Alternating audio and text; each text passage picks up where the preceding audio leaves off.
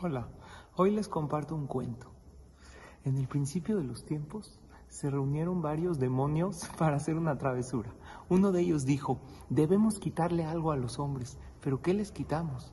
Después de mucho pensar, uno dijo, ya sé, vamos a quitarles la felicidad, pero el problema va a ser dónde esconderla para que no puedan encontrarla. Entonces propuso el primero, hay que esconderla en la cima del monte más alto del mundo.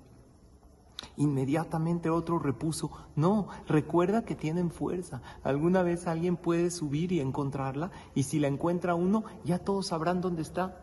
Entonces otro propuso, entonces vamos a esconderla en el fondo del mar. Y otro contestó, no, recuerda que tienen curiosidad.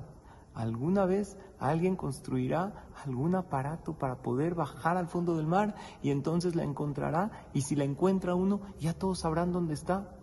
Uno más dijo, escondamos la felicidad en un planeta lejano a la Tierra. Y le dijeron, no, recuerda que los humanos tienen inteligencia y algún día alguien va a construir una nave en la que pueda viajar a otros planetas y la va a descubrir y entonces todos tendrán la felicidad.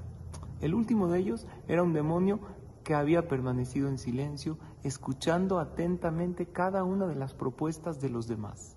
Analizó cada una de ellas y entonces dijo, Creo saber dónde ponerla para que realmente nunca la encuentre. Todos voltearon asombrados y preguntaron al mismo tiempo, ¿dónde?